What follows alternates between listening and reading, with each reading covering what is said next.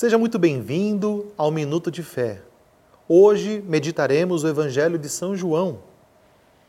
Em verdade, em verdade vos digo: se alguém guardar a minha palavra, não verá jamais a morte. Disseram-lhe os judeus: Agora vemos que és possuído de um demônio. Abraão morreu e também os profetas. E tu dizes: Se alguém guardar a tua palavra, jamais provará a morte? És acaso maior do que nosso pai Abraão? E entretanto ele morreu, e os profetas também. Que pretende ser? Respondeu Jesus: Se me glorifico a mim mesmo, a minha glória não é nada. Meu Pai é que me glorifica, aquele que vós dizer ser o vosso Deus, e contudo não o conheceis. Eu, porém, o conheço. E se dissesse que não o conheço, seria mentiroso como vós mas conheço e guardo a sua palavra. Abraão, vosso pai, exultou com o pensamento de ver um dia. Viu e ficou cheio de alegria.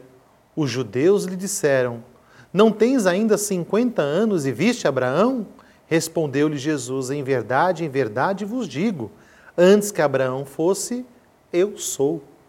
Palavra da salvação. Glória a vós, Senhor. No Evangelho de hoje, Jesus fala uma coisa muito importante: guardar a sua palavra. E a segunda coisa que ele fala, muito importante, quem guarda a sua palavra não provará a morte. E aí Jesus é questionado nisso. Como assim, Padre? Não vai morrer?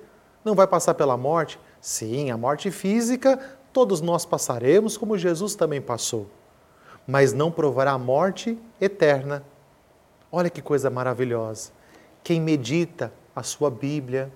Você lê a Bíblia todos os dias? Olha a importância de ler a Bíblia todos os dias. Padre, mas não tem que ler a Bíblia só em setembro? Não, temos que ler a Bíblia todos os dias, porque ali é fonte de vida, fonte de graça, fonte de misericórdia. Portanto, é lendo cada vez mais a palavra de Deus que ela vai penetrando seus ouvidos, seu coração, sua alma e vai transformando o seu interior de tal forma que você vai sendo transformado e cada vez que você falar, você também transforma a vida das pessoas. Portanto, a palavra de Deus é viva e eficaz. Que você possa viver a palavra de Deus e meditá-la todo dia para que você seja transformado, que você também, através dessa palavra, possa transformar vidas. Que Deus te abençoe.